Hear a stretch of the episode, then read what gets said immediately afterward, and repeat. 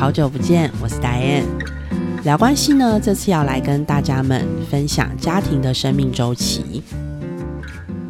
其实啊，这个议题很久之前呢，我就想要跟大家来聊一聊，因为我觉得要谈家庭的教育，理解家庭的发展就是特别重要的了。但也就如同人类发展，或者是有些人熟知的蒙特梭利四大发展阶段一样，它是进入这一门学问的基础，固然非常的重要，但它也就是理论。所以呢，之前会担心跟想聊的大家分享，好像有点生硬，担心你们会罢听。不过啊，有鉴于未来，我想跟大家聊一篇我印象深刻的婚姻满意度研究，以及了解家庭生命周期后呢，我认为对大家来说是百益而无一害啊。所以呢，就容许我呢用一点的时间，在这一次呢，跟大家一起回忆一下我大学时期的必考题——家庭生命周期，顺道也来验收一下我的学习成果好了。就如同呢，各种的发展理论，家庭发展呢也是有它的脉络可以依循的。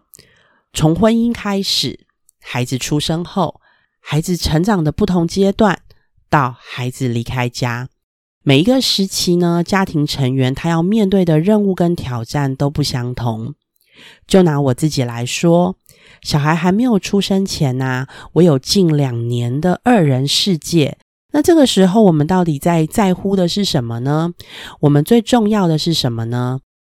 我们在调试的是我们的生活习惯，以及呢，啊，我印象最深刻的就是家人的聚会跟我们自己私人时间的平衡跟安排。小孩子出生之后啊，之前在讨论的那些议题啊，都变小了，程度都变少了。我们关注的焦点其实更广。包括了与小孩相关的，就是安排跟讨论呢，接踵而至。我觉得啊，这样的经验应该很多想聊的朋友们都会同意。一个家庭呢，在有没有小孩的前后，是一个很大的转泪点。没错，在家庭的发展的历程跟脉络当中呢，这确实也是一个非常重要的转折。学者们对于家庭阶段的划分各有不同的见解，都是依据严谨的观察整理出家庭历程的几个阶段。那由于我呢，未来想要跟大家分享沈琼桃、陈资勋老师探究的一个家庭生命周期与婚姻满意度的关系，因此呢，便引用他们在报告中对于家庭生命周期的介绍，采用 Wheat 跟 Goldell 的分类。Wheat 跟 Goldell 两位学者呢，在一九八一年对于家庭生命周期的分法，它是以最小子女的年龄为依据，也就是在这个家庭里面呢，最小的这个孩子他的年纪来作为划分，将家庭生命周期呢划分成五个阶段。在第一个阶段呢，也就是所谓的新婚期，新婚期呢就是子女还尚未出生的阶段。第二个时期呢，是这个最小的孩子在学龄前期。所谓的学龄前期呢，就是我们啊，现在就是国小之前，也就是孩子零到六岁的这个阶段。第三阶段呢，是最小的子女在学龄期，也就是目前我们的国民教育的小学的阶段，孩子是七到十二岁的时候。第四个阶段呢，是最小的子女在青少年期。十三到十八岁，那就是现在我们熟知的国中跟高中的阶段。最后一个时期呢，第五个阶段呢，是最小子女大概是十九岁之后。在这个年纪之后呢，通常会有就是子女要离家就学呀，或者是越来越大会有这样子成家的打算。这个时候呢，夫妻面临了什么呢？这个时候是父母哦，父母就进入了空巢期，要回归夫妻两人的生活。那以上面的五个阶段呢，就拿我跟 Cynthia 的例子来说好了。我的家庭生命周期呢，就是处于第二阶段；Cynthia 呢，她就是处于第三阶段。那想象我们呢，会因为孩子年龄的不同、发展需求的不同，家庭呢就会发展出不同符合生活的模式。从 Wheat 跟 Goldell 的五种分类中呢，我还想再简化成三个发展期，以说明呢，多数家庭在这个三个发展期呢，可能会面临的任务，帮助家庭成员呢，可以在改变跟这个稳定当中求其整合跟平衡。三个发展期呢，又分别为建立期、扩张期、收缩期。建立期呢，指的便是新婚阶段，尚未有小孩子的阶段。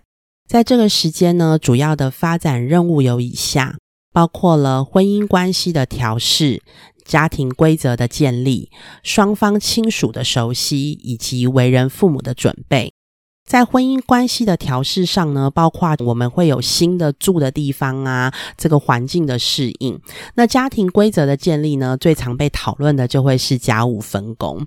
最近啊，我才参加我表弟的婚礼，在迎娶的时候啊，他真的是讲了一些让岳父岳母非常感动的话，包括呢，就是保证未来的家务都是全部由他来做哟。我当时听到这一句话的时候，眼睛一瞪大，想说哇，这孩子可能还不清楚成家之后这个柴米油盐酱醋茶的事到底有多少。我是希望他不会后悔啦。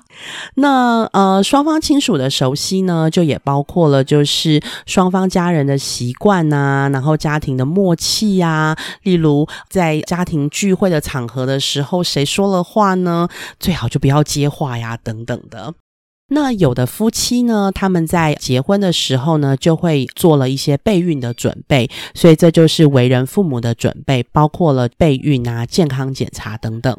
接下来呢，第二个时期是扩张期。小孩出生之后呢，到离开家之前呢，我们可以想象，根据孩子的人数可能会增加，孩子一天一天的长大，这个时期呢，便是家庭的扩张期。这一段期间的日子很漫长。一般而言呢，家庭的发展任务会有：第一，为人父母预备与调试。第二个呢是婚姻关系的调试，再来啊是我自己觉得非常重要的是工作需求与家庭需求的平衡。那我们先来说为人父母的预备与调试又有什么呢？包括了你成为新手父母的适应啊，家庭跟学校的联系与沟通啊，亲子关系啊。青少年的亲子关系其实是许多家庭都会面对到的挑战哦。那还有呢，如果你不是只有一个小孩，你生了两个孩子以上，你也会有子女手足的关系是需要去协调的。孩子出生之后，尤其在华人的家庭里面呢，很多的父母都会非常尽心尽力的去当好父母。那成为父母之后呢，话题也都会围绕在孩子的身上，很少会把焦点放在夫妻的相处。因此呢，在这个时期也会有一个很重要的任务，就是我们婚姻关系还是需要好好的被对待。